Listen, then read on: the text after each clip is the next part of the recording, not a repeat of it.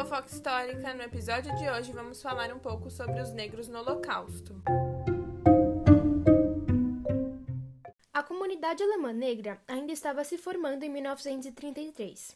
Na maioria das vezes eram famílias de alemães de primeira geração, ou seja, imigrantes africanos com crianças nascidas na Alemanha, mas que ainda não tinham atingido a maioridade. O núcleo dessa pequena comunidade era formada por um grupo de homens africanos e de suas mulheres alemãs. Essas pessoas vieram principalmente das colônias africanas pertencentes à Alemanha entre 1884 e 1919. A partir desse momento, apesar de os negros alemães terem nascido na Alemanha e serem filhos de cidadãos alemães, a concessão de cidadania a essas pessoas tornou-se impossível. Os nazistas chegaram a lhe entregar passaportes, chamando-os de negros apátridas, que significa negros sem pátria. A propaganda racista contra os soldados negros os mostrava como estupradores de mulheres alemãs e portadores de doenças venéreas, além de vários outros tipos de enfermidades contagiosas. Os filhos de soldados negros e de mulheres alemãs eram conhecidos como os bastardos da Renânia.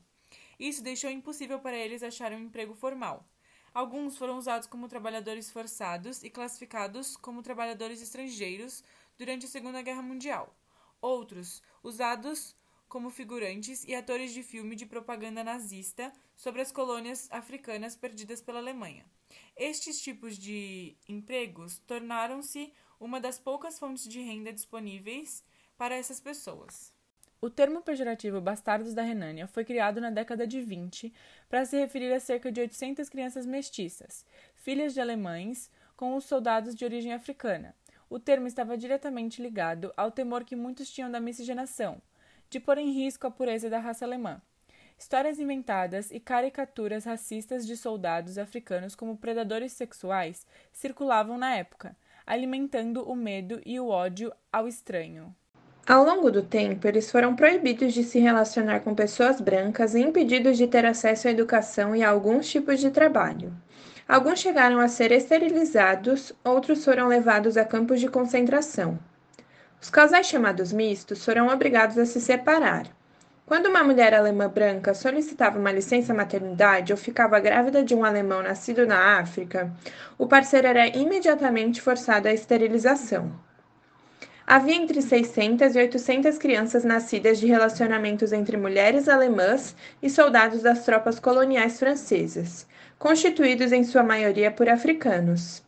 Essas unidades militares faziam parte das tropas de ocupação que Paris enviou à Renânia, uma área industrial no oeste da Alemanha, para impor o cumprimento do Tratado de Versalhes. As tropas francesas se retiraram somente em 1930 e a região foi desmilitarizada, até que Hitler enviou tropas alemãs em 1936, violando o Tratado de Versalhes.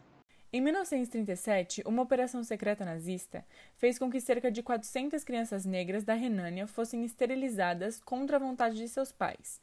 Por causa dessas perseguições, muitos negros fugiram da Alemanha. Em 1941, as crianças negras foram oficialmente excluídas das escolas públicas de toda a Alemanha. Mas a maioria sofreu abusos raciais em suas salas de aula muito antes disso. Alguns foram forçados a sair da escola e nenhum foi autorizado a cursar universidades ou escolas profissionais. Entretanto, poucos alemães de origem africana foram realmente presos em campos de concentração. De acordo com as últimas pesquisas históricas, não mais de 20 membros da comunidade negra alemã foram levados por nazistas e uma pessoa apenas morreu no programa de extermínio de pessoas com desabilidades. A maioria dos alemães negros foram presos por razões políticas ou pelo chamado comportamento antissocial. De acordo com os nazistas, a própria cor da pele identificava uma pessoa pertencente a esta comunidade como um sujeito diferente dos outros.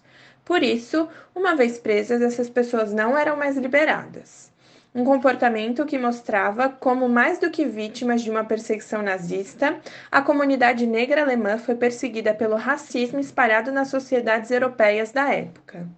Embora os nazistas não tivessem um programa organizado para eliminar os afro-alemães, vários deles foram perseguidos, assim como foram outras pessoas com ascendência africana.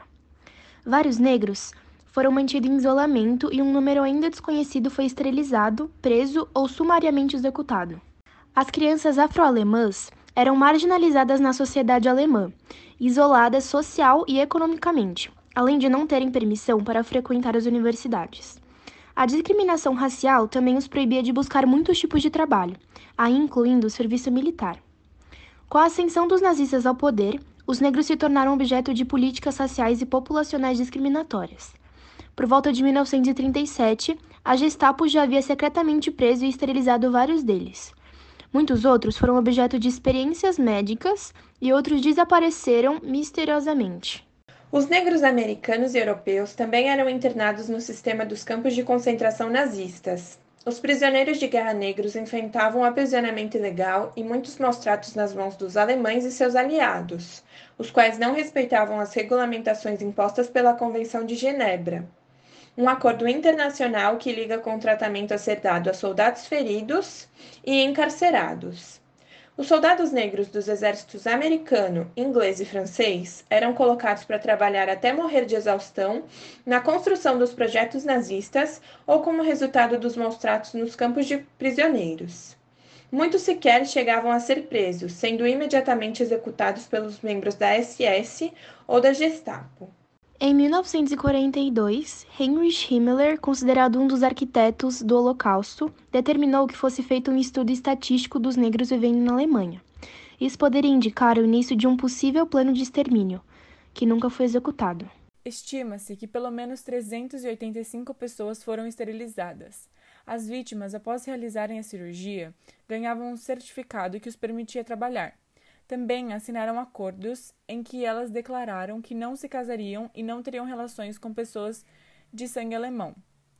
Muitas poucas vítimas falaram sobre os horrores em que viveram, mas aqueles que decidiram contar falaram sobre como era deprimente, opressivo e que se sentiam como se fossem meio humanos.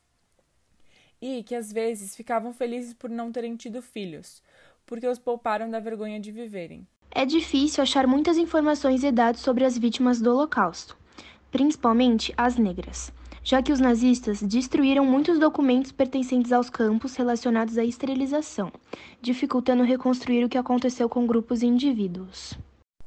É isso por esse episódio. Muito obrigada por ouvir até o fim e acompanhe os próximos episódios.